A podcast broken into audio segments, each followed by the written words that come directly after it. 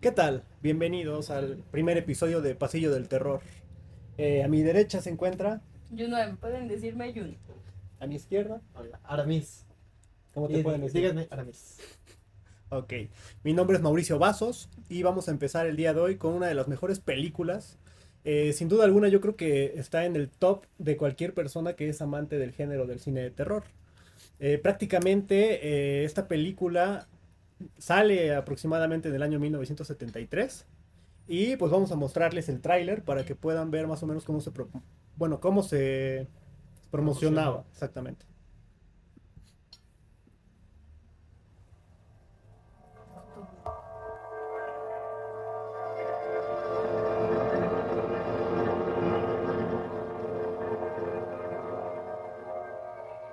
Somewhere between science and superstition, there is another world. The world of darkness.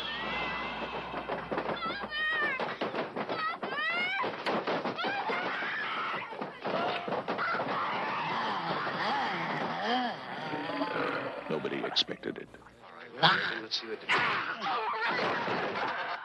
Nobody believed it. And nothing could stop it. There are no experts. You probably know as much about possession as most priests. Look, your daughter doesn't say she's a demon. She says she's the devil himself. I'm telling you that that thing upstairs isn't my daughter. Now, I want you to tell me that you know for a fact that there's nothing wrong with my daughter except in her mind. You tell me you know for a fact that an exorcism wouldn't do any good. You tell me that!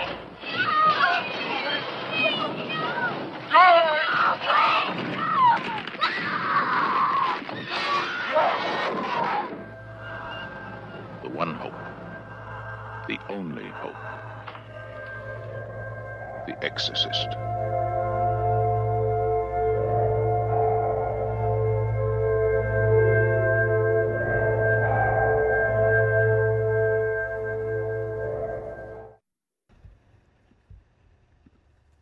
Bueno, pues esta era la manera en que se promocionaba lo que viene siendo el exorcista. Eh, no sé ustedes, a mí me llama mucho la atención la forma en la que, por ejemplo, el narrador describe eh, los hechos, cómo van ocurriendo. Si se dan cuenta, eh, la promoción tiene que ver mucho, bueno, ahorita ya es muy diferente. Por ejemplo, podemos ver trailers, eh, pues ya prácticamente donde nos cuentan toda la película. Aquí no fue el caso, o sea, si van viendo, son poquitas escenas, va un poquito más la narración y eso es lo importante de la película, porque al final las personas iban sabiendo un poquito lo que iban a ver, pero no todo, como lo vemos ahora, ¿no? Que ya está ahí spoilers dentro Ah, del sí. tráiler. Sabiendo lo justo, ¿no? A, a lo que vas. Exactamente, exactamente, y eso pues, prácticamente viene siendo un poco del fenómeno del exorcista. Eh, no es simplemente una película de sustos y sobresaltos como lo vienen siendo ya la mayoría de las películas. Eh, el exorcista es más una exploración profunda a lo que viene siendo la fe, el sacrificio y el poder del mal absoluto.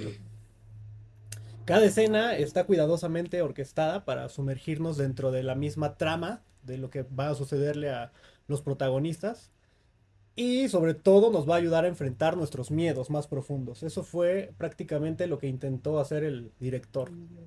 Eh, De hecho, es una película bastante ya vieja, se puede decir. Del 53. Que de hecho sí, sí lleva bastantes años y hasta el momento ha seguido como dentro de las mejores, ¿no? Sí, a la fecha está considerada como de las número uno, así en listas que han sacado varias revistas dedicadas este, pues, al cine como tal, siempre se encuentra el exorcista.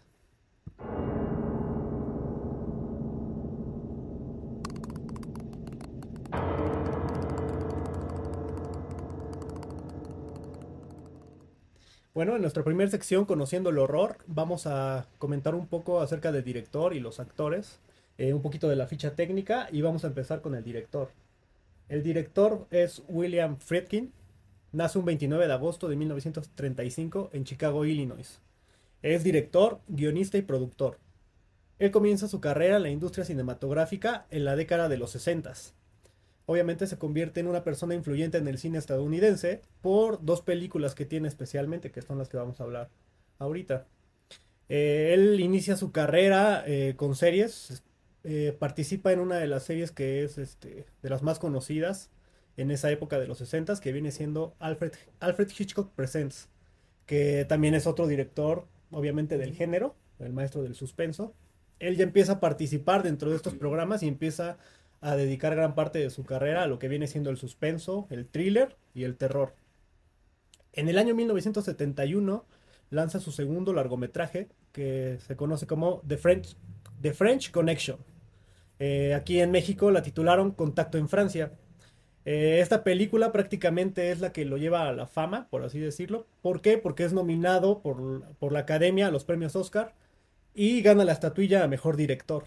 Eh, aquí prácticamente pues él ya empieza a ser reconocido en el medio de Hollywood. La película es un, un thriller policiaco, como les comentaba, él ya empieza a tener esos indicios por el suspenso y el thriller. Eh, sin embargo, fue hasta el año 1973 que él ya participa en la película El Exorcista. Eh, la película El Exorcista está basada en una obra de William Peter Blatty. Y obviamente esta película es la que, si ya estaba, bueno, ya era un cineasta reconocido, pues El Exorcista lo lleva a otro nivel prácticamente, porque ya es reconocido ahora sí mundialmente, ¿no? Digamos que antes era como en Hollywood, en pues América, un poco de Europa, pero ya El Exorcista viene siendo un fenómeno ya global. Ay, se prendió Alexa, perdónenos. Alexa, cállate. Nos asusta. No nos espantes, Alexa. Pero bueno, él dirige El Exorcista y también tiene varias nominaciones de las que vamos a hablar un poquito más adelante. A lo largo de su carrera, Friedkin ya empieza a, a realizar diferentes películas y obviamente eh, pues ya es reconocido, ya la gente lo empieza a seguir. Eh, tiene una película en el año 1977 que se llama Sorcerer, que viene siendo un thriller de supervivencia. Después en los 80s tiene Cruising, un controvertido drama policial. Y para el año 85 dirige To Live and Die in LA, que también es un thriller. Si se dan cuenta, pues se enfoca mucho su carrera en lo que vienen siendo thrillers y suspenso. Obviamente porque inicia sus apariciones en la serie de Alfred Hitchcock Present, ¿no? Que es prácticamente lo que lo empieza a motivar a, realizar este, pues cine. Después, eh, yo creo que de lo más este, llamativo del mismo director viene siendo una película que se llama, bueno, no es película, perdón, es el documental que saca en el año de 2017, lo saca para Netflix, se llama The Devil and Father Amort. Eh, pues este documental prácticamente eh, lo que el director quería o lo que comenta a través de este documental es ya es grabar un exorcismo real y por eso recurre a, la iglesia y sobre todo a una persona que pues es muy reconocida dentro de, de los temas del exorcismo y demás, ¿no? Que es el padre Amort eh, juntos realizan este documental que yo creo que vale la pena echarle un vistazo, porque al final pues yo creo que el director de cierta manera eh, pues ahí va como que purgándose, ¿no? Y, y sus catarsis y todo pues lo trata de, de, demostrar en esta película, porque al final el exorcista pues fue lo que marca su vida por completo. O sea, el exorcista es prácticamente por lo que más reconocen a este director. Obviamente regresando al tema del exorcista, que es lo que nos llama la atención, pues lo que él logra hacer eh, como director dentro del Exorcista es prácticamente sumergirnos dentro de una montaña rusa porque nos provoca demasiadas emociones. O sea, nos viene provocando miedo, nos viene provocando un poco de ansiedad en ciertas escenas, asco.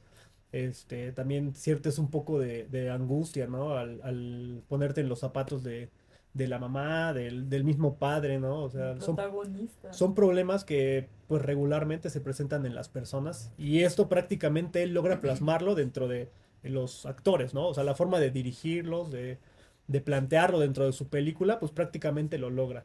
Eh, también obviamente los simbolismos que va utilizando, eh, los efectos especiales que en esa época pues son revolucionarios prácticamente, no solo en el cine de terror, o sea, hablando en términos generales de cine, o sea, prácticamente esta película revoluciona.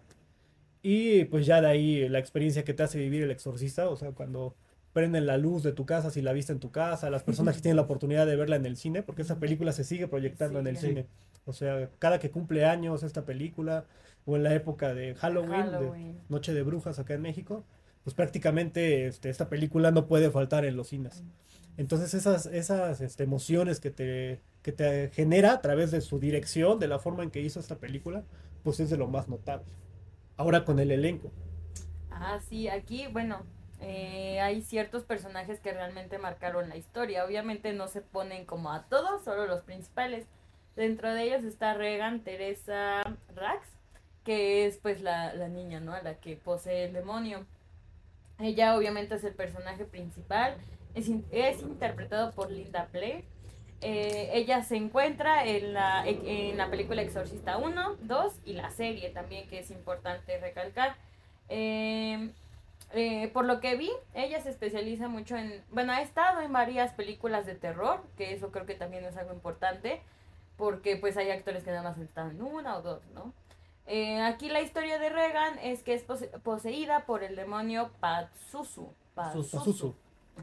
Buen Ella nace el 11 de noviembre y pues en, en bueno, en, la película ella tenía 12 años. De ahí pasamos con eh, Lauren Mar, Mar, ay, bueno, su mamá. su mamá, perdón, no sé pronunciar bien su nombre. Ella, eh, no, perdón, una disculpa, me equivoqué. Vamos con el padre Max. No su mamá. Una disculpa, no era la mamá, era el padre. Era el padrecito. Él ya falleció a los 90 años, el 8 de marzo del 2020. Eh, eh, de hecho, él tiene varias nominaciones. Dentro de ellas fue candidato a mejor actor de reparto por los premios Oscar. Él solo se quedó en reparto, no pues escaló ya las nominaciones. Al igual fue eh, nominado como este, perdón, perdón. Ah, acá está. Como eh, mejor actor de reparto en Globos de Oro. Al igual que nada más tiene sus dos, esas dos nominaciones. También, bueno, algo que es importante recalcar es la parte de la educación que él ha tenido porque él estuvo en una universidad, en una escuela, perdón, que se llama Cátedras de Lourdes, no sé si lo estoy pronunciando bien. En esa escuela, pues ellos eh, daban tanto historia, este, religión y arte, que creo que también, pues es parte, ¿no? Y lo involucra bastante. Mm, de ahí nos pasamos con, bueno, el padrecito, pues todos lo conocen, es un historiador que obviamente él él hace, ¿no? Parte de los exorcismos, él se dedica a, todo eso, él es bastante fuerte, por lo que podemos notar en la película. De ahí nos vamos a pasar con la mamá, que todos la conocen, pues obviamente es una actriz bastante reconocida en el medio, ahí en la película. Pues obviamente ella se, eh, creo que se divorció, ¿no? Del papá, si no mal recuerdo. Y pues obviamente Megan es una persona que es muy, muy sensible. Eh, la mamá también estuvo, eh, ella es reconocida como la actriz, ya les dije, ella tuvo seis nominaciones eh, hasta el momento y dentro de esas nominaciones está parte de lo del exorcista, que es como mejor actriz en 1974 y como mejor actriz de drama en, los Globos de Oro en 1973. Creo que esos no los ganó, nada más fue nominada. Y también terminamos ya con el padre Damian, que es Jackson Miller él pues ya falleció, fallece un 13 de mayo del 2001.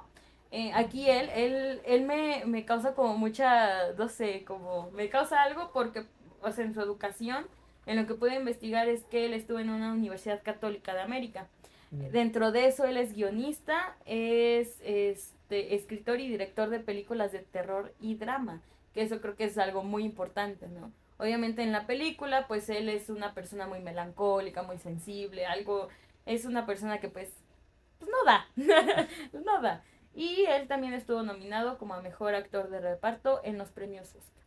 Sí, lo que decíamos, ¿no? O sea, la importancia tanto del director como el elenco, porque logran hacer esa conexión con el público, o sea, logras creerle los papeles a, los, a los actores y al final, pues esa es la importancia ah, de conocer tanto un poquito más acerca del director como lo viene siendo el elenco. Vámonos a nuestra siguiente sección que se llama la película.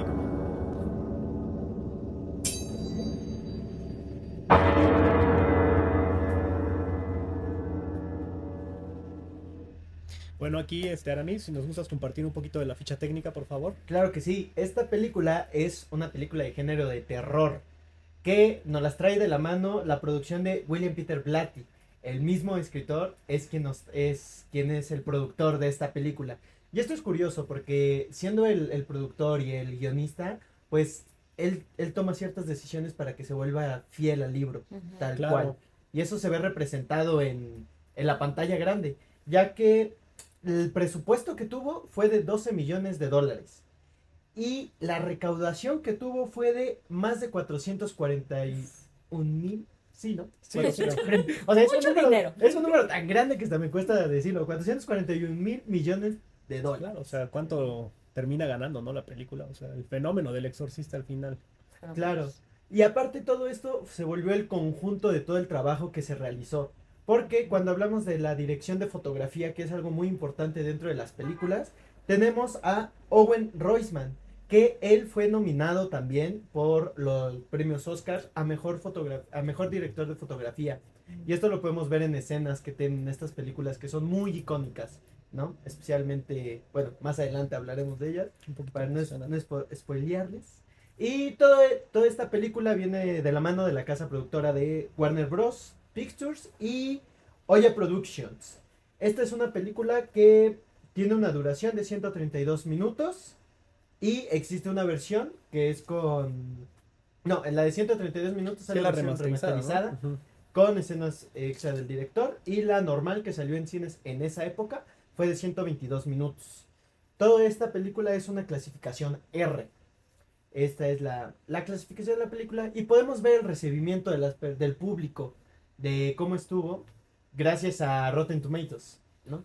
Que la crítica la, la votó con el 84% de aceptación y la audiencia el 87%. O sea, prácticamente casi ninguna película hoy en día llega a tener este nivel de, de, De calificación, calificación, en que tanto la crítica como la audiencia la califican de igual forma.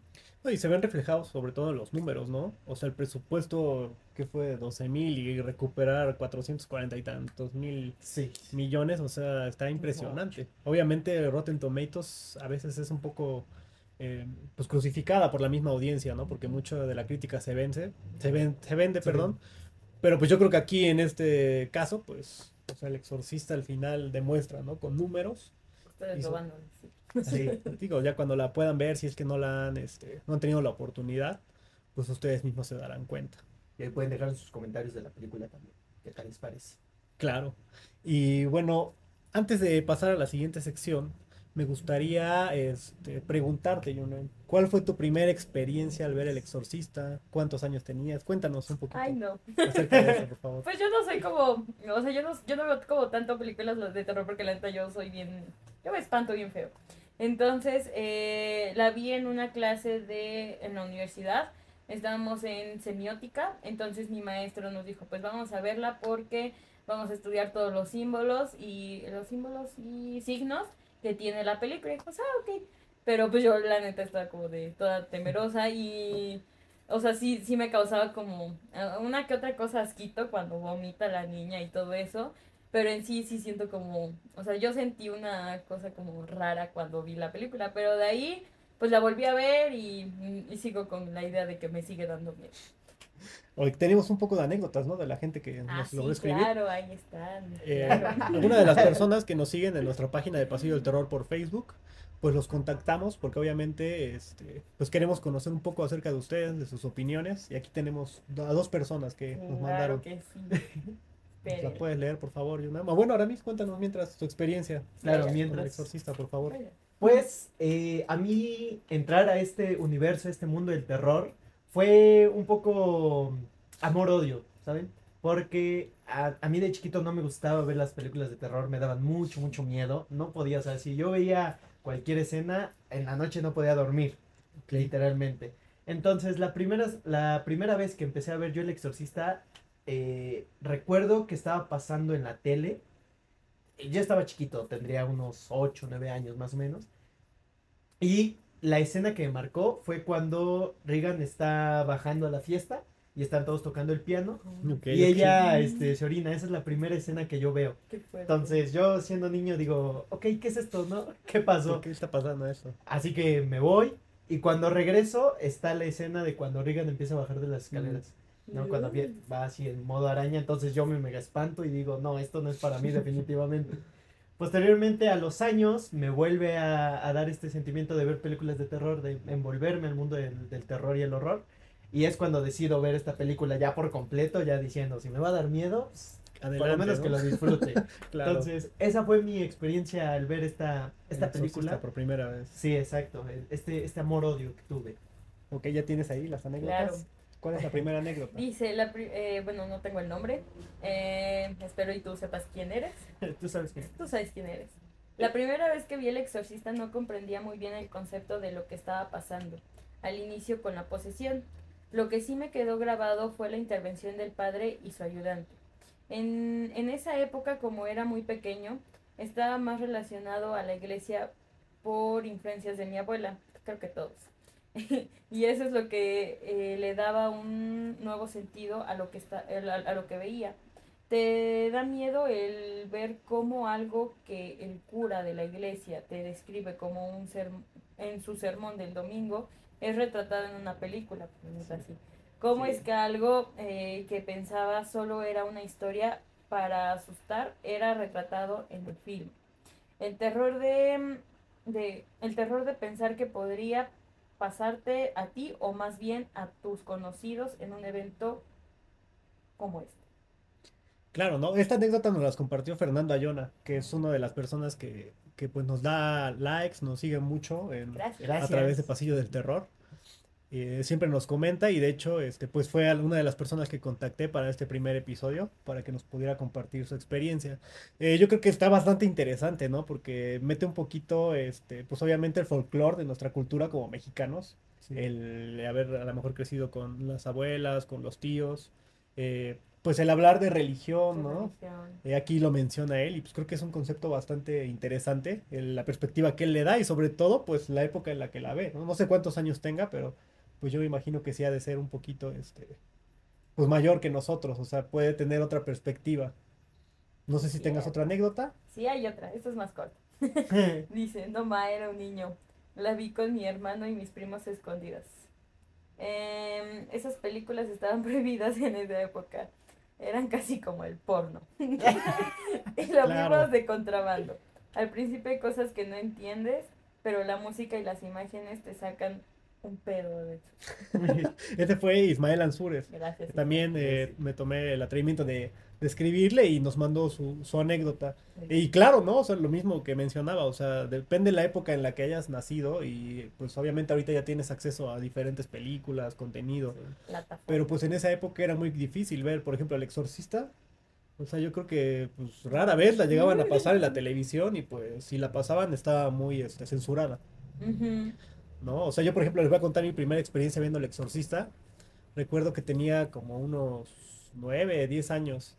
A mí desde niño me han gustado siempre las películas de terror. Para esto, eh, pues los sábados siempre me reunía con mis primos y ellos me comentaban mucho acerca de esta película. Pero pues yo no la veía, ¿no? O sea, es lo que les comentaba. En el canal 5, en el 7, pues llegaban a pasar Ajá. Scream, Chucky, eh, la serie de eso, ¿no? Pero como tal, El Exorcista yo no recordaba haberla visto. Eh, cuando sale la versión, la versión remasterizada, que ahorita mencionaste el año, que es como el 2000, creo, 2002, no me acuerdo qué año dijiste, 2002. es cuando ellos este, consiguen esa película y un sábado, me acuerdo que la ponen. Igual la vimos así como a escondidas, ¿no? Me acuerdo que la pusieron. Y pues ya yo, al ser una persona, bueno, un niño, eh, de cierta manera no me atrapó tanto porque es una película que empieza muy lento. Es lo que comentábamos, ¿no? O sea, te empiezan Sí. a presentar a los personajes, empieza de una manera muy lenta. De hecho, el inicio, ahorita que vamos a platicar un poquito acerca de la película, pues va muy lento. Entonces, pues a mí de cierta manera me empezó a aburrir. No comprendía muy bien lo que estaba viendo, ¿no? O sea, la niña tenía, bueno, llevándola al médico con los psicólogos y demás, pero pues yo no comprendía, o sea, yo literal la estaba viendo así ya nada más como por compromiso, hasta que ya empieza a, a suceder esto de, de que contactan al padre y ya empieza ahora sí que la- la- la- el enfrentamiento, ¿no? De lo que viene siendo el bien y el mal. O sea, prácticamente a mí eso ya es cuando me empieza a atrapar. Y yo al ver, como tú decías, obviamente en la escena, bueno, la película remasterizada es donde meten las escenas extras, que es donde baja de la escalera. Yo también al ver esa escena me acuerdo que me dio muchísimo miedo eh, cuando aparece la, la cara del demonio, ¿no? De Pazuzu ahí de repente así en. Ah, en sí. segundos, o sea. Y pues obviamente ya cuando podemos ver a Regan, que ya no es una niña, o sea, ya es literalmente pues, un cuerpo en descomposición, o sea, porque pierde todo, ¿no? O sea, literal toda la inocencia Sí. que tenía como una niña, un adolescente, o sea, pues literal, o sea, cambia por completo. Eh, recuerdo que ya la terminé de ver y pues sí, de cierta manera me generó mucho miedo, mucho terror en el sentido de, de imaginarme, ¿no? O sea, que, que puedes estar expuesto a algo así, o sea, porque al final como niño, pues te quedan con todas esas dudas, ¿no? Así de, ¿será real? ¿No será real? Porque aparte tiene escenas fuertes. Hay una de un Sí. crucifijo. Que me acuerdo que cuando la vi me quedé así como de... Ah, sí. Pero yo no entendí en ese momento, ¿no? O sea, yo no entendí qué estaba haciendo. Ya hasta que la vi, como tú dices, ya un poquito más adulto, ya empiezas a comprender un poco más la película. Y ahí es donde yo descubro ya lo que viene siendo el exorcista, ¿no? Y la importancia que tiene tanto en el cine de terror como lo es en general en el cine. Sí, marcó tendencia, fue una trascendencia brutal, brutal, brutal esta película. Sí, ¿no? Bueno, pues vamos a la siguiente sección que se llama Enfrentando el mal.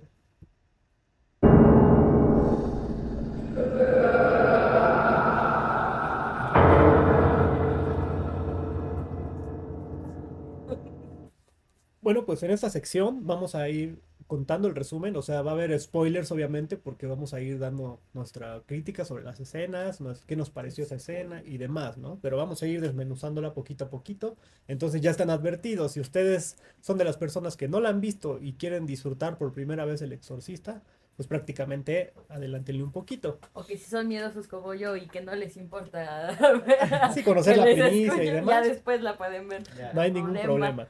Pero prácticamente aquí va a empezar los spoilers.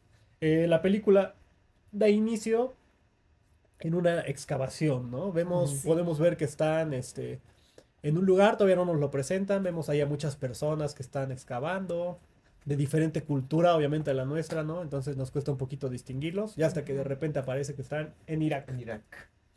se encuentran en Irak. Y es la primera vez que nosotros podemos ver al padre Merrin. Ah, Que- sí. Sí, eh, A mí al inicio me cuesta un poquito entenderlo. O sea, yo no entiendo mucho por qué meten ese inicio. Digo, ya una vez que ves después toda la saga del exorcista, pues empieza a tener un poquito de relación, ¿no? Pero de cierta manera ese inicio es como, o sea, no, no lo comprendo. ¿Sabes? Yo creo que ahí eh, es como el inicio de, de desde dónde viene el demonio, eh, Patsusu, ¿no? Porque por algo te están poniendo toda la excavación, excavación, y todo eso. Porque al final creo que eran como unas ruinas, ¿no? Entonces, ahí yo creo que te está contando la, la, el inicio, ¿no? De Patsusu, desde dónde vienen sus orígenes. Sí, y aparte, no solamente, bueno, cuando ya están en la excavación, encuentran como esta, esta imagen, imagen de, de Pazuzu, ¿no? Y, pero aparte empiezan a encontrar como ciertas cositas, como el medallón que también encontraron y todo. Y aparte, eh, como bien mencionas, es como algo, algo tardado, algo pesado, porque si una persona que va por primera vez a ver esa película sin saber el contexto del exorcismo, dice, ¿qué estoy viendo, no? ¿Por qué acá? Tú vas con una idea de que ya va a iniciar con un exorcismo a alguien poseyendo, pero pues no. Sí, no. No, o sea, es una película que inicia muy lento y es lo que yo comentaba hace ratito, ¿no? O sea, cuando eras niño, pues literalmente me aburrió. Ya una vez que eres una persona más adulta y comprendes de cierta manera algunos temas, eh, pues ya te empieza a entretener un poquito más. De cierta manera, yo creo que el inicio es darnos la premisa de que va a haber un enfrentamiento, ¿no? Porque de repente vemos la estatua de- del demonio de Pazuzu. Muy cinematográfico todo, ¿no? Sí. Porque Ah, se ve a lo lejos y también vemos al padre, ¿no? O sea, el padre de cierta manera siente temor. De hecho, se ve en la escena de unos perros peleándose, de la gente gritando. O sea, el padre está así como... Como que no puede creer lo que está sucediéndole, ¿no? Lo que acaba de encontrar en, en esta excavación. De cierta manera, yo creo que ese fue como el inicio, ¿no? De, de poder presentarnos algo en lo que va a culminar, porque al final también tiene que ver. O Sí. sea, esa es la importancia y lo que decíamos, pues obviamente, del, tanto del director como del escritor, ¿no? Porque pues te llevan eh, al tanto de la historia. Pero bueno, de esa manera es como da inicio el exorcista. Ya de ahí salta a, que es como la década, bueno, o sea, ya se ve otro, bueno, el mismo tiempo, pero ya en otro lugar, ¿no? Que es en En- Estados Unidos, Washington. En Washington. Sí, aquí es donde eh, se nos empieza a presentar ya la, a la mamá de, de, de de Reagan y a todos, a todos los integrantes de su familia, ¿no? ¿Sí es eso o es cuando están en...? Mm, sí, no, es cuando, cuando presentan ella cuando está en la obra, ¿no? Ah, cuando está en escena Cuando está en la en- universidad. En la universidad porque están eh, grabando una parte de una película. Creo que sí, no recuerdo si era película o serie, lo que sea. Pero- Claro, porque el contexto es que la mamá es una actriz, una ¿no? actriz. O sea, muy reconocida en Hollywood y por lo mismo su entorno, pues vemos al director. al- Y ahí también nos presentan al, al padre, Al ¿no? padre, Al- al ajá, otro justo. padre. Ahí sale, de hecho. ¿En serio? No me Sí. Claro, porque él está, él es un espectador. O sea, las personas que, que puedan leer el libro de cierta manera se los recomiendo. Ah, sí. Porque en el libro te van a contar un poquito y te van a desarrollar un poquito más a los personajes. O sea, no es que en El Exorcista no lo hagan, pero obviamente en el libro meten un poquito de más, más detallado. Conocemos eh, pues, los gustos del padre, ¿no? Que al final también vamos viendo a través, cuando interactúa con lo que viene siendo el policía, el que está investigando los asesinatos que están sucediendo alrededor de, de esta familia. Eh, empiezan a interactuar, ¿no? Empiezan a hablar de cine y demás, y pues ahí te das cuenta y descubrimos desde el inicio que el padre, pues por eso está viendo la escena, ¿no? O sea, Sí. está ahí contemplando a, a la, a la actriz, ¿no? Y aparte desde ahí ya empezamos como a ver quiénes van a ser los personajes que van a estar envueltos en la historia. Porque si lo vemos desde un plano de, pues estaba ahí, pero ya estaba ahí, ya, Ya se nos estaba. estaba presentando en esta, en esta historia. Y aparte hacen como un, un plano en donde eh, está la mamá de Regan en su papel y de repente nos vamos hacia, hacia el padre. Entonces ahí podemos ver cómo empieza a conectar y este juego de la dirección y de la escritura más que nada. Posteriormente a cuando eh, pasa esta escena, ya se nos presenta ahora sí a la familia que conlleva la familia de No, Regan. y la escena icónica de la casa, ¿no? O sea, nos la Ah, presenta sí. por primera vez la casa así muy bonito, todo.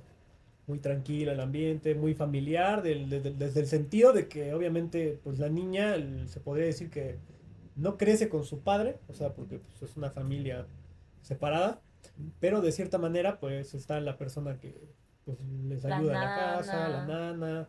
la misma mamá, ¿no? O sea, Sí. preguntándole cómo te fue en tu día, o sea, poniéndose al día con la niña. Y al parecer, la relación que tienen, eh, por, lo por ejemplo, las tres, eh, las tres protagonistas que salen, Regan, la mamá y... no- yo pensaba que antes era su hermana. ¿Ah, no es su Pero- hermana?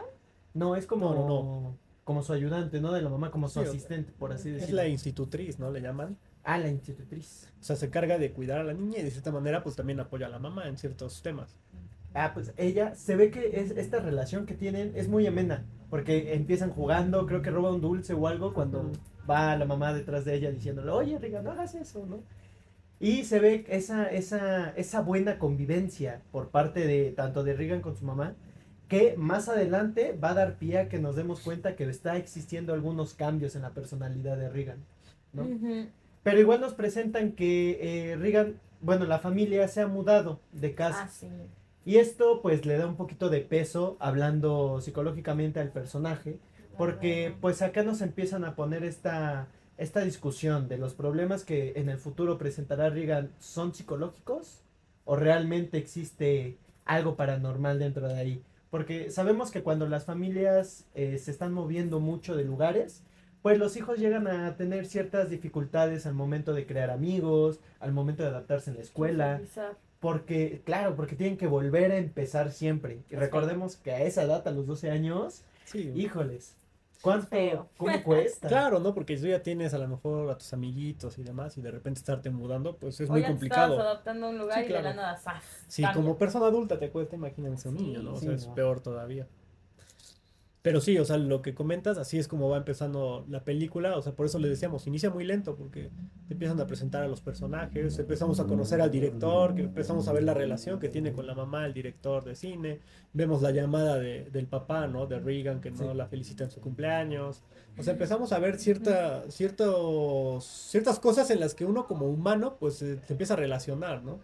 Porque al final, pues, se pueden ver como unas personas normales. Hasta la mamá, ¿no? Que siendo una actriz de Hollywood, pues eso es mientras es su trabajo, ¿no? O la labor que ella realiza. O sea, ya estando en su casa, pues tiene que tomar este, pues, las acciones de ser una claro. madre, ¿no? De preocuparse por su hija. Pero no se preocupa tanto porque, eh, bueno, avanzando un poco más en la historia, acuérdate que Megan, Regan, Regan. Regan, perdón. Regan. Regan. Megan es otra película. Sí. Regan baja al sótano. ¿Sí era el sótano?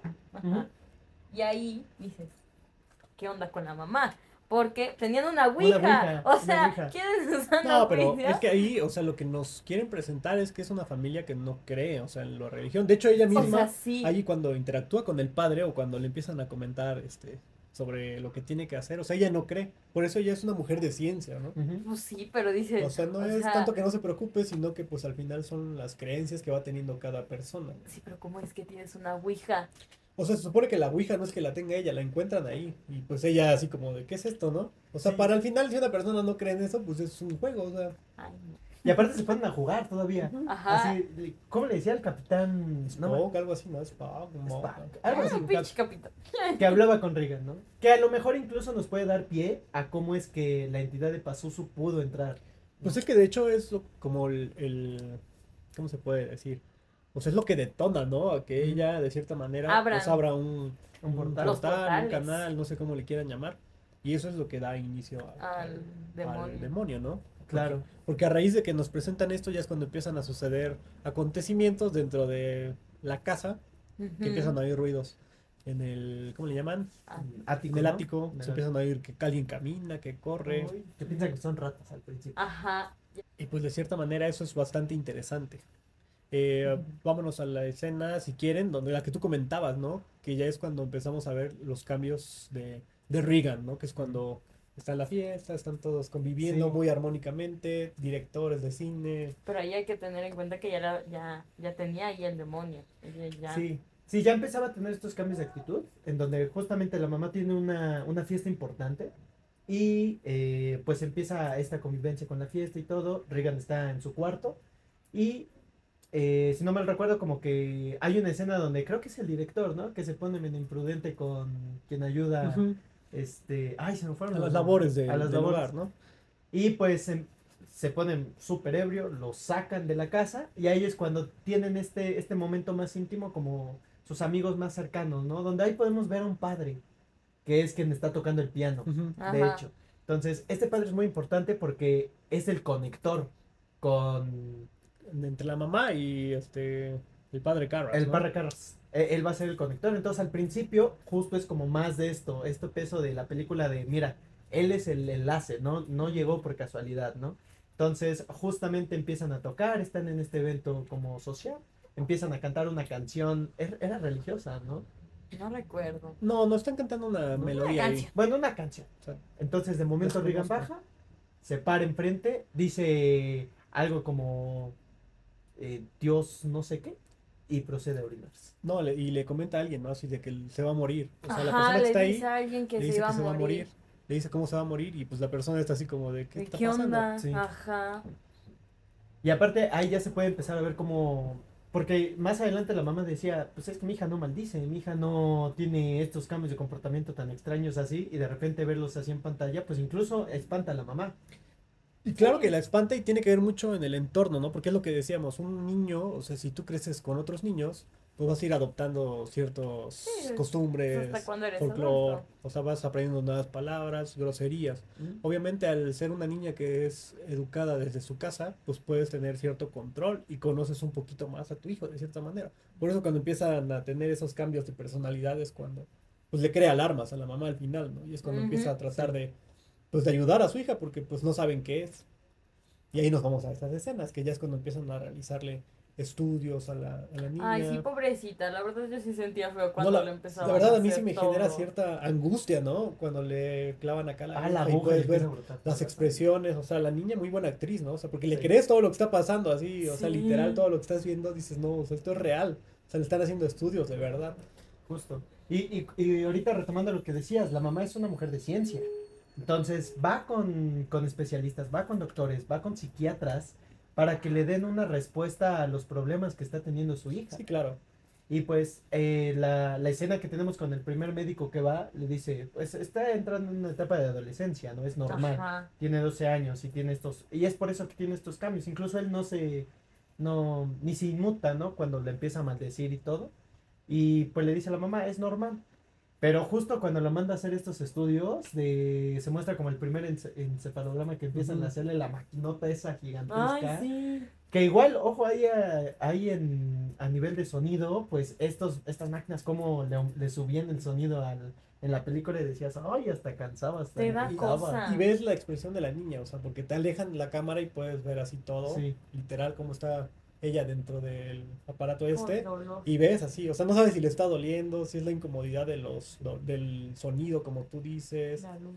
todo, o sea, literal, o sea, sí te genera cierta incomodidad el estar viendo esto, porque aparte es una niña, una adolescente, ¿no? Porque no es tan niña, o sea, es una adolescente. Y de cierta manera eso sí, sí te genera así como, ah, Ansiedad. Y aparte y sumado, o sea, Regan está en la posición de no sé qué me está pasando y ya no quiero que me hagan esto, créanme, no sé qué me está pasando. Ahora me- metámonos un poquito más a la psicología de ella, de todo este proceso que le están haciendo pasar, porque es muy tortuoso para ella y Sí. se ve ahí en la película, de repente que ella no sepa qué onda, que dentro de ella sabe que no está bien, Ajá. pues esto va sumándose y- Todavía, y, ¿no? se va se va viendo al final también de, de la película, ¿no? En, en la batalla. Y ahí podemos ir viendo cómo, eh, como tú decías, ¿no? O sea, va buscando diferentes métodos la mamá para poder ayudarla. Vemos, de hecho, un método de hipnosis, ¿no? Sí. Que- donde, donde aparece la niña. Y yo creo que desde ahí es cuando empieza a generarte cierto miedo, porque ahí es cuando empiezas a ver el cambio físico de ella. O sea, la mirada perdida, los labios secos, las expresiones que hace, ¿no? está. Y los comentarios que dice, o sea, desde ahí ya te empiezas a, a dar cuenta, ¿no? De hasta dónde se está desenvolviendo todo. Claro. Y sin duda alguna yo creo que ahí es un- una palomita para el director porque de cierta manera te va contando de cierta manera eh, hacerte sentir parte de, ¿no? O sea, Ujú. o sea, te vas involucrando con los personajes. Del otro lado tenemos la historia del padre Carras, ¿no? Que tiene ahí a su, a su Su mamá. mamá. Su mamá ya es una persona adulta que ya no se puede valer por sí misma y pues él de cierta manera, pues al estar en su trabajo y demás, pues no tiene el tiempo para ver. poder verla, ¿no? Para poder apoyarla, para poder ayudarla. Y pues de hecho hay una interacción que ellos tienen, ¿no? Donde él le dice así como de, oye mamá, es que si te fueras a tal lado, pues ahí te atenderían como reina prácticamente, ¿no? O sea. Sí. te van a ayudar, vas a convivir con más gente y pues ahí vemos un poquito lo que decíamos, ¿no? La, la mentalidad de la gente, o sea, porque ahí empiezas a ver a la mamá diciéndole, no, yo acá viví Yo toda mi vida y aquí me- me aquí voy a me morir, quedo, ¿no? O sea, literal, acá me tengo que morir. Así son las abuelas. Y pues de cierta manera este eh, discurso, el que le maneja la mamá al padre, pues le genera muchísimo ruido. Sí, porque aparte eh, eh, se siente como si la mamá se sintiera abandonada por este cariño cuando lo ve, lo abraza, lo apapacha, le dice qué sí, bueno sí, que sí. llegaste. Y aparte él lo- la cura porque está como lesionada de la pierna la piernita. y la ayuda, ¿no? Y pues la, la deja en casa hasta que se va a dormir. Entonces la mamá ya está dormida y como la típica escena de... No sé si sus abuelitas también dormían así con la tele prendida o con la radio prendida. También ella se queda dormida, va el padre y le, La apaga, ¿no? Y ya se, se retira. Sí, Y ahí es cuando vemos eh, la interacción que tiene con el padre que tú dices. Exacto. ¿no? Que empiezan a platicar entre ellos. O sea, el padre se ve que es como uno de sus mejores amigos, ¿no? Porque Ajá. le da muchísimos consejos, así, no, es que tienes que hacer esto, por esto. O sea, como que le hace ver la vida de diferentes formas, ¿no? Porque al final es un psiquiatra. Un psiquiatra, bueno, psiquiatra, perdón, con este educación también este, religiosa, Religiosa. ¿no? Que eso es importante porque, bueno, donde yo sé es que para tú que, eh, bueno, que tú practiques un exorcismo, tienes que, como padre, tienes que pasar por la parte psicológica, o sea, no nada más es, ay, soy religioso, sé hacer esto, no, o sea, porque tienes que diferenciar entre un problema psicológico y un problema ya, pues, de un ente, ¿no? En este caso que era Sí. el demonio. Sí, de hecho lo dice en la película, ¿no? Cuando este, la mamá ya, ya tiene este encuentro con el padre Carras, de, es que no puedo practicarle un exorcismo así porque así, el- el- la iglesia tiene que... Tiene que aprobarse. Tiene que aprobarlo. Incluso es curioso cómo, cómo llegan a la conversación en cómo es que el padre Carras se vuelve psiquiatra. Porque dice, e- él, él lo menciona de... Es cuando ya está con la, con, con la mamá de Regan y le dice, pero pues tú eres psiquiatra, ¿no? ¿Cómo, ¿Cómo te hiciste un hombre de fe? Y dice, pues de hecho fue al revés. Primero fui hombre de fe y la misma sociedad me hizo, me hizo ser psiquiatra. Psiquiatra. Y ahí podemos comprender cómo él tuvo esa apertura de entender primero esta, Esos esta parte de la espiritualidad temas. y después meterse a estudiar la, la mente, ¿no? Porque si incluso hubiera sido al revés, hubiera sido psiquiatra y después eh, estudiar esta parte de la, de la religión, hubiera sido un poquito más... Choques. Exacto, hubiera... Porque hay, hay, hay términos ahí como pensamientos mágicos, como cosas de es tu mente, Ajá. que llegan a ser estos, precisamente estos choques. A mí hay una escena que me gusta muchísimo y de cierta manera me genera miedo. Y es cuando fallece la mamá del padre y el padre Ah, sí. se pone muy Mm. borracho, si no mal recuerdo. Y este, él tiene una, una- un sueño con su mamá. Y de cierta manera él está este, caminando por las calles ahí de, de Washington. Güey, Y este, alcanza a ver este, a su mamá a lo lejos, ¿no? Y se ve mucha gente pasando y así. Y de repente la mamá eh, se ve que hay metros en Estados Unidos, son subterráneos como los de la Ciudad de México, y se ve como la mamá empieza a bajar las escaleras. Eh, yo ahí no lo había analizado tanto, ¿no? Pero no sé si haya sido el motivo del por qué se ve que está bajando, pero yo lo, yo lo, lo quiero, eh, o le quiero dar un valor en el sentido de que, pues de cierta manera se está yendo pues al inframundo, ¿no? O sea, no se está, o sea, No yo lo no, yo no, o sea, yo los simbolismos así de un director y demás, así como lo veo, o sea, yo lo entiendo y lo interpreto de esa manera.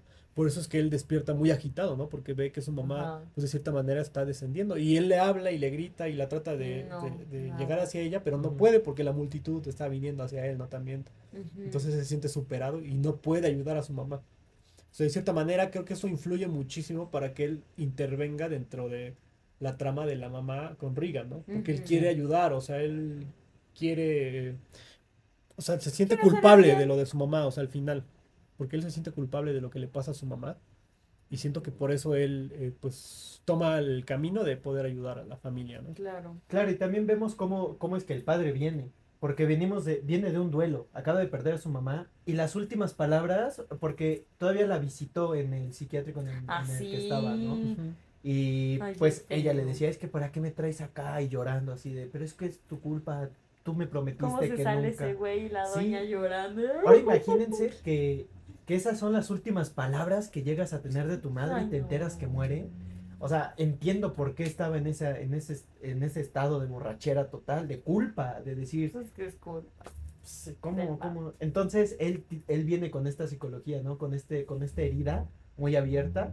Entonces, también viene como con esta, con esta dualidad de realmente existe la fe, realmente eh, existen estos, estas cosas paranormales o todo es meramente Imaginación. psicológico, ¿no? todo De- psicológico, todo o sea, ciencia, o que es.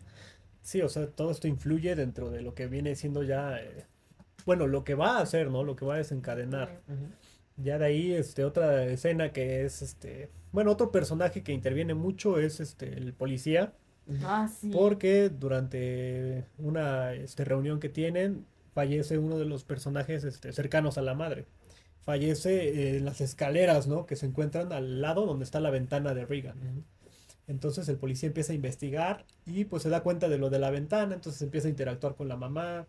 Obviamente la mamá está sufriendo este, este, pues el no saber no qué le está pasando a su hija, o sea, sigue, con- bueno, enfrentándose, ¿no? A qué está pasando, cómo lo hago y que llegue una persona a tratar de culpar a tu hija, pues también la mamá como que, Pues sí, la vas a defender porque pues, Sí. dices, no, ¿cómo tuvo la culpa mi hija?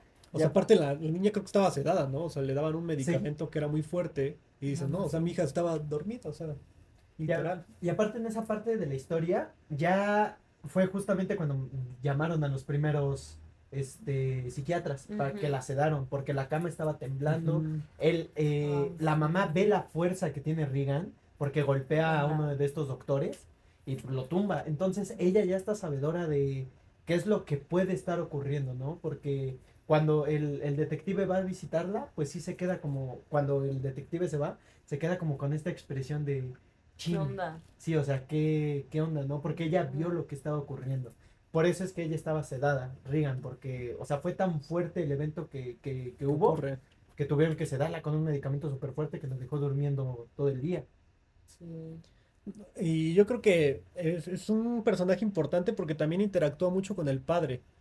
O sea, empiezan a interactuar y es Mm. lo que decíamos, ¿no? O sea, él empieza a hablarle de cine. O sea, como que trata de sacarle cosas también al padre para que le apoye a resolver de cierta manera el, el caso, ¿no? Porque pues él al ser un policía pues quiere, bueno, no- creo que no es policía, es un detective, si no me equivoco. O sea, él está tratando de resolver, vemos un poco de interacción, o sea, eso también es importante dentro de la trama. O sea, no nada más está ahí por, ah, Sí.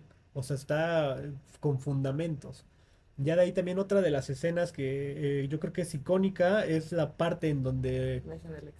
No, no, no, antes de pasar a esa parte, porque ya vamos a ir, antes de que se nos vaya también el tiempo, la escena de, de la masturbación de la niña, ¿no? Ah, sí. Con el crucifijo. ¿qué Eso es lo que yo hablaba, o sea? La forma en la que nos lo representan, Ah, o sí. sea, de cierta manera, o sea, si eres una persona religiosa, la blasfemia de lo que significa esa escena, o sea, yo creo que por eso el impacto, ¿no? Ah, bueno, como ya escucharon, tuvimos problemas con la cámara. Una disculpa, tuvimos un problema con el audio, eh, con la cámara, perdón. Con el Se video. nos fue. ¿Qué pasó? No sabemos. Justo cuando estábamos hablando de posesiones. ¿Será él? ¿Será él? Yo creo que sí. Es.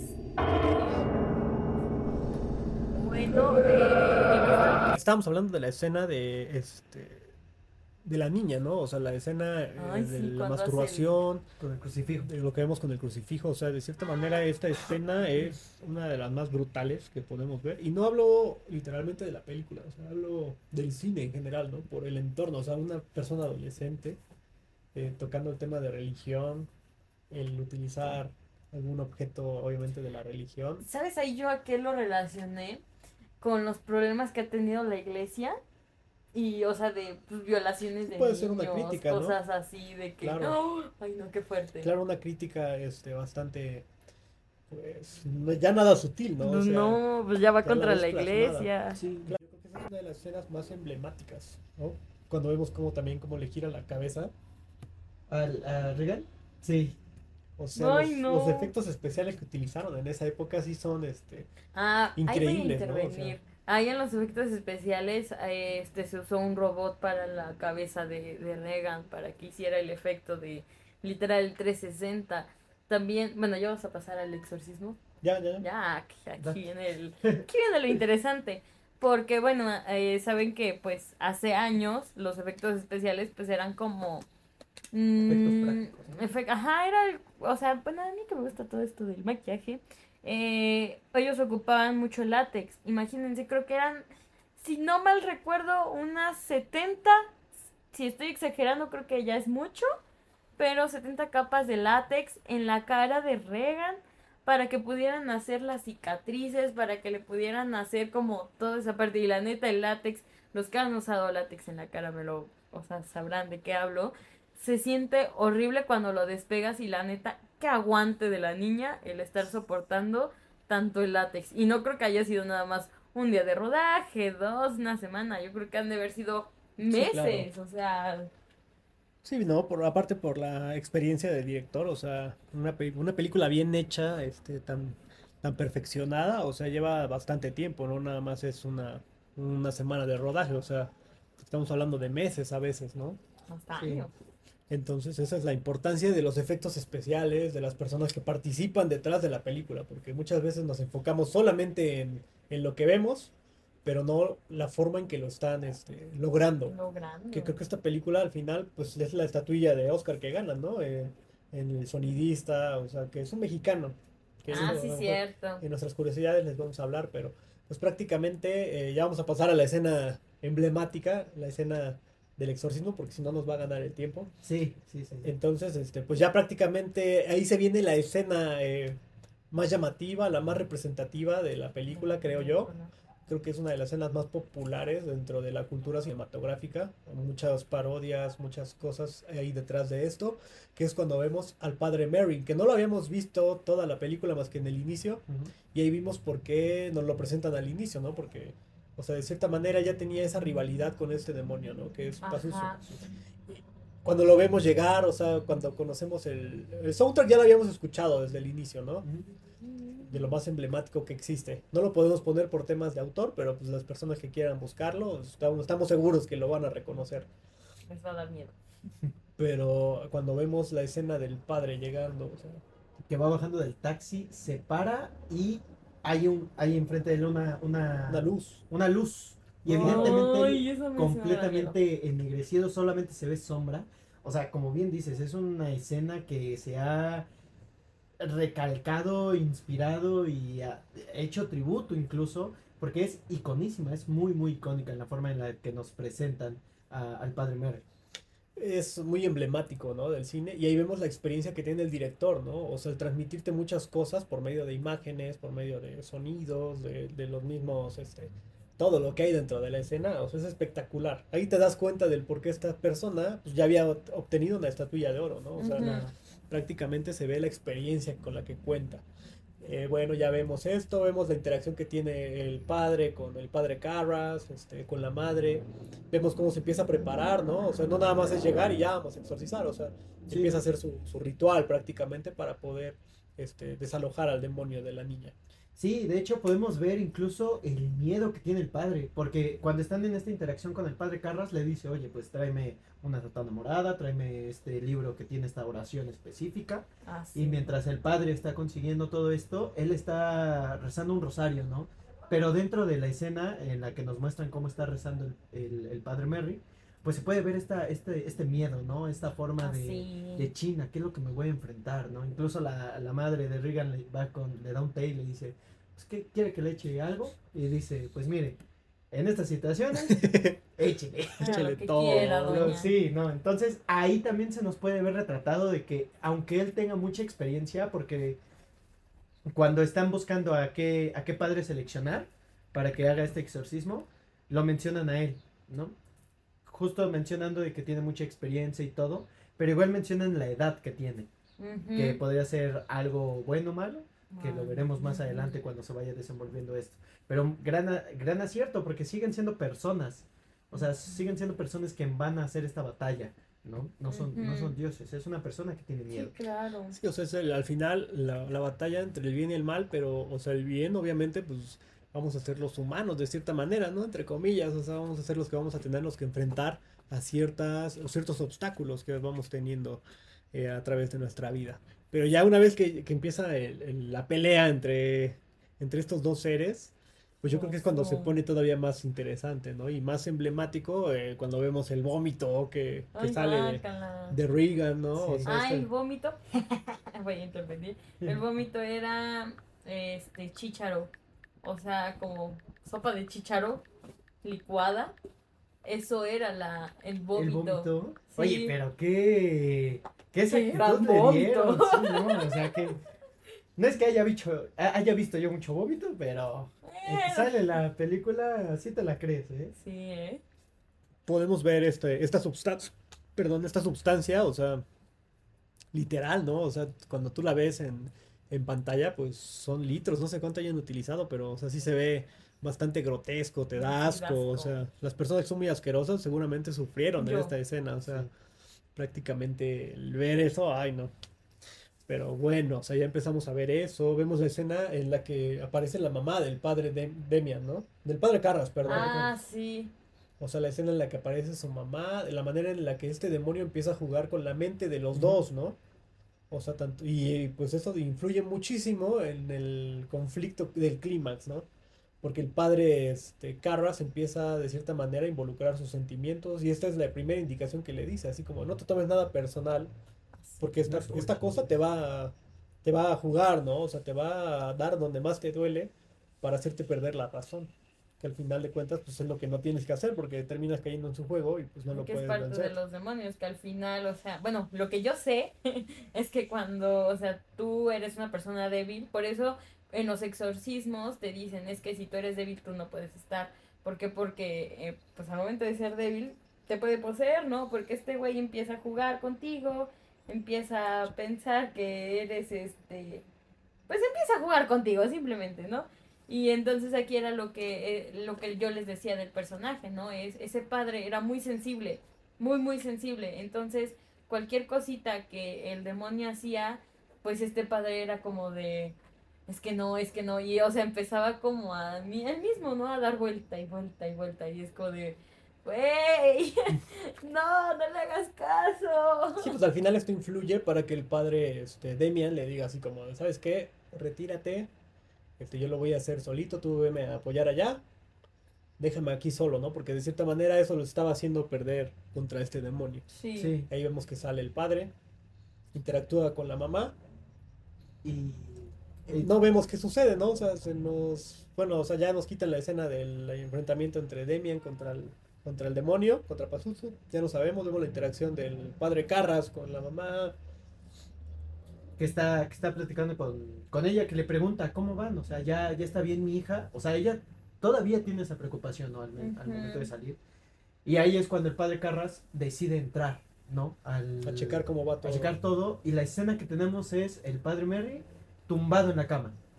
O sea, literal vemos cómo, este, pues prácticamente lo ha vencido, ¿no? O sea, Ujú. lo que decían mucho, lo que influye de la edad, o sea, de cierta manera eso yo creo que es lo que nos, nos comentan durante toda la película, ¿no? El- cómo influye el poder que tiene un demonio y la edad que tú tienes para poder enfrentarte a él.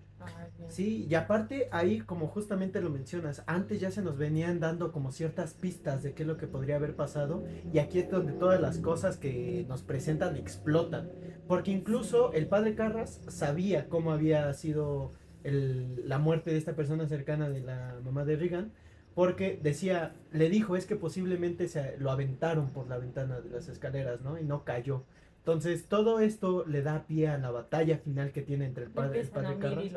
Sí, sí, porque incluso el padre, el padre Carras va y confronta a, a- a la niña. Pues es lo que desencadena, ¿no? O sea, el, el sentir esa impotencia de no haber podido ayudar, Sí, eh, todo lo que trae ya encima, o sea, ya explota literal como tú dices, o sea, era una bomba de tiempo que tarde o temprano iba a explotar y es cuando confronta y pues prácticamente enfrenta al demonio cara a cara, ¿no? claro, incluso mencionándolo, o sea, métete en mí, ven en mí, o sea, deja, Ajá. deja a la niña y entra en mí.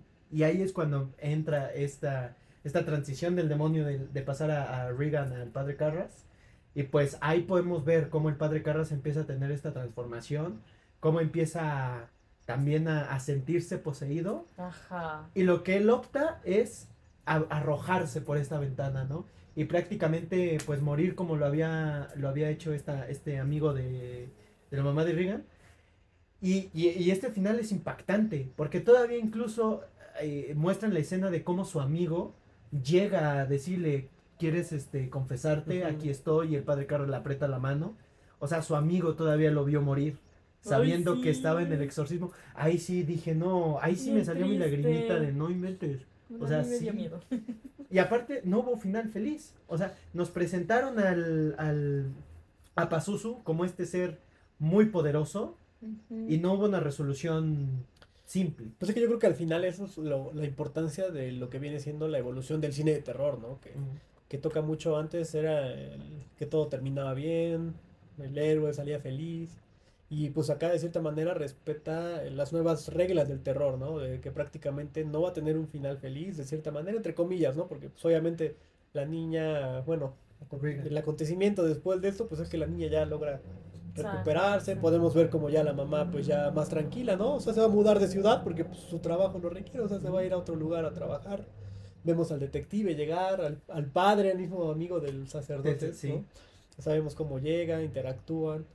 Pero yo creo que eso es lo importante, o sea, que el director de cierta manera respeta las nuevas reglas del, del terror y de cierta manera también te juega este un poquito con un final agridulce, ¿no? Porque, o sea, Sí. se está salvando a la niña, pero, ¿a qué costo? O sea, ¿cuál fue el costo? Ay, no. ¿A dónde? ¿Cuál fue el costo, no? Y que al final está justificado, ¿no? Porque el padre se sentía culpable de venir arrastrando lo de la muerte de su mamá.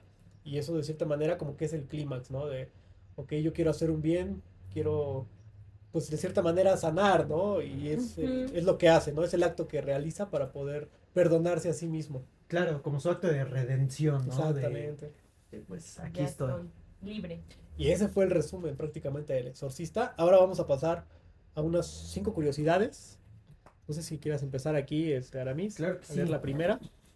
Y pues, ustedes sabían, este, querida audiencia, que el uso del sonido y efectos especiales que, que fue fundamental en, la película fue, eh, fue creado utilizando una combinación de grabaciones de animales, esto para el demonio Pazuzu, de animales de cerdo, gruñendo, aves, aves de rapiña, y estos sonidos se convirtieron en una parte icónica de la película que contribuyó muchísimo a la esfera del, del terror, ¿no? Y pues esto es curioso de cómo es que Los animales. es que cómo pasas a grabar un sonido que no has escuchado nunca. Es que esa es la magia del sonidista, ¿no? O sea, es lo que yo les decía, o sea, vemos la obra maestra ya terminada en pantalla y demás. Sin embargo, toda la labor que lleva para poder realizar todo lo que tú estás viendo, o sea, eso es lo, lo que muchas veces, este, pues de cierta manera se critica, ¿no? Porque yo puedo ir a ver una película y decir, ah, está horrible, pero yo no sé qué hubo para que pudieran hacer esa película, todo el sacrificio que hacen, todas las ideas, la creatividad, ya acá se ve plasmada, ¿no? O sea, que alguien diga, ah, voy a mezclar sonido de esto, de esto, de esto para inquietar a la audiencia, o sea, Y es que sí lo logra, lo peor es que lo logra. Sí, así que es, o sea, es lo que lo hicieron también todo, o sea, de hecho es el Oscar que ganan, ¿no? Sí. No, y aparte habla de la profesionalidad y el nivel de personas que estaban a cargo de esta película. De, pues, la verdad tenían muchísimo talento y se vio reflejado tanto en los números como en la recaudación que tuvieron. Claro.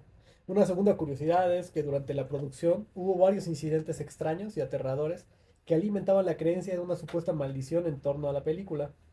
Por ejemplo, el set donde se filmaron las escenas de posesión se incendió misteriosamente, destruyeron madre. casi todo el decorado, excepto, excepto la habitación de la niña poseída. Ah, Eh, otro otro este dato es que Linda Blair, la actriz que interpreta a Regan, la niña poseída, tuvo que ser doblada en gran parte de la película debido a su lenguaje vulgar y blasfemo. La voz que se escucha en la película pertenece a Mercedes McCambridge, una actriz especializada en doblaje que realizó una interpretación inquietante y perturbadora. La neta sí lo logró. No, Lo que logró vos- muy bien. Sí, no, y aparte, hablando justamente de, de... No podemos dejar atrás el maquillaje y los efectos especiales que se utilizaron. Porque este, este maquillaje y estos efectos especiales que fueron utilizados para transformar a Regan en su forma de poseída fueron extremadamente impactantes para la audiencia de la época. La actriz Linda Blair pasó por un intenso proceso de maquillaje y prótesis, que era lo que nos comentabas, incluyendo los característicos ojos blancos que im- impactante cómo se le ponen y este vómito verde, verde que hablábamos hace un momento se convirtieron en imágenes icónicas de la película. Ay, sí. Bueno, y como por la, bueno, la última curiosidad que tenemos es que El Exorcista fue un gran éxito de taquilla y se convirtió en la- la- una de las películas de terror más influyentes de todos los tiempos. Fue nominada a 10 premios de la Academia, o sea, los Oscar, incluyendo Mejor Película, ganó dos, Mejor Guión Adaptado y Mejor Sonido. Además fue la primera película de terror en ser nominada a Mejor Película en los premios de la Academia.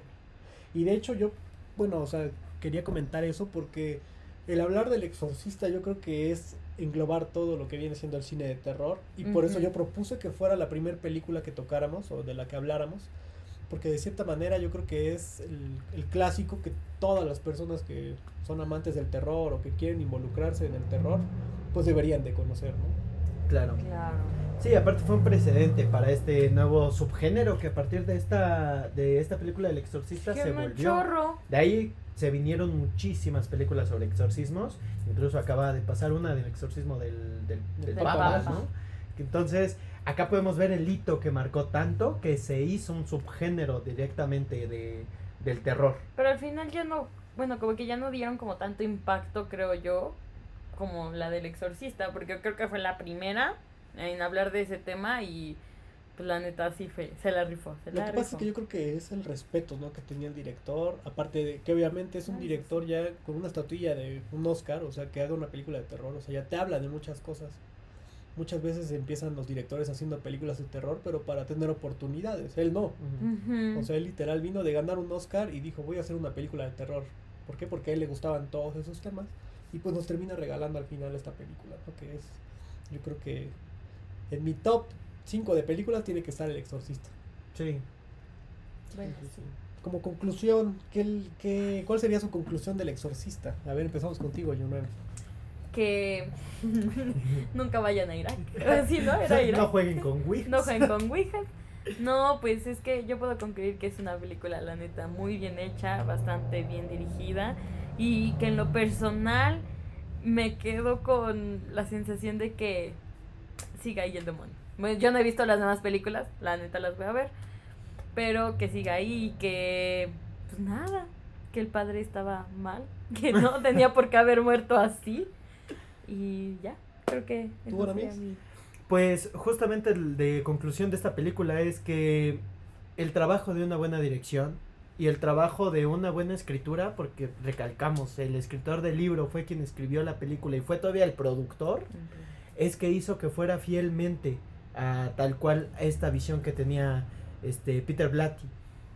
En lo personal es una película muy muy muy importante para mí, fue una de las primeras que me, in- me incursionó a este género del terror, este mundo del terror y excelente trabajo de fotografía, a mí me encanta la Sí. fotografía y las fotos que se ven, esos fotogramas, esos cuadros por segundo que se llegan a apreciar esta parte de cuando se muestra a Pazuzu en pequeños fragmentos. Ah, sí. La verdad, 10 de 10. En conclusión, es una muy buena película que marcó tendencia, marcó un granito, marcó un antes y un después en el género del terror y del horror. Y pues muchas inspiraciones se vinieron a raíz de esto. Entonces, honor a quien honor merece y esta película se merece todo el honor que, que ha recibido. Bravo. Claro. Pues yo había escrito una conclusión, me gustaría este, Ah, comentárselas. Pues prácticamente para todas las personas que no hayan visto El Exorcista, yo creo que se deben de preparar para poder experimentar una pesadilla literal, así como suena. ¿Por qué les digo esto? Porque es una pesadilla que ha perdurado en la memoria colectiva durante décadas. O sea, no es algo que haya salido eh, hace tres años, hace cinco años. Es una película que sale en el 73 y a la fecha es vigente. O sea, está considerada como una de las mejores. Y les digo, o sea, yo insisto mucho, o sea, es considerada la mejor película de terror de todos los tiempos.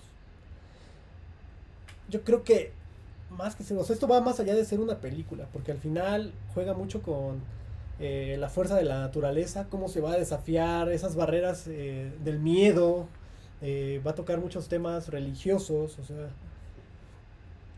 es cuando lo inexplicable va a empezar a cobrar fuerza y de cierta manera te va a generar muchísimo miedo de esa, es- esa, esa forma en la que se narra. Prácticamente para mí el, el exorcista es más que una película, yo creo que es un rito de iniciación para todas las personas que quieran empezar a ver cine de terror. Tienen que ver El Exorcista. Va a ser un recordatorio escalofriante de que hay fuerzas más allá de nuestra comprensión, de que hay cosas que nos están acechando en las sombras y desafiando nuestras nociones de lo sobrenatural. Eh, pues prácticamente si no han visto El Exorcista, únanse a toda la comunidad que ya pudimos verla, que ya pudimos criticarla. Hubo algunas escenas que no comentamos porque pues también de cierta manera queremos que la disfruten por si no la han visto para que la puedan Claro. disfrutar. Tratamos de ser lo más este, resumido posible toda la película. Si no, no da tiempo. Exactamente. Pero compártanos cuál es su escena favorita también. Queremos escucharlos. Y prácticamente pues acá les dejamos nuestro primer programa de lo que fue El Pasillo del Terror. Esta obra maestra de miedo, El Exorcista. Muchas gracias Yunen por acompañarnos. Aquí andamos. Muchas gracias Aramis. No, al contrario, gracias a ustedes. Les saluda Mauricio Vasos una vez más. Y pues nada, muchísimas gracias por acompañarnos. La próxima película de la que vamos a hablar es Insidious. Entonces, si ustedes tienen algún testimonio o algo que contarnos, pues prácticamente háganoslo llegar, ya sea por mensaje de inbox. Le vamos a poner nuestras redes sociales, igual si nos quieren contactar por redes sociales, ahí van a ir apareciendo. Y pues nada, prácticamente esto fue el primer episodio de Pasillo del Terror. Muchas gracias por sintonizarnos. Hasta la próxima, amigos. Nos vemos. Adiós.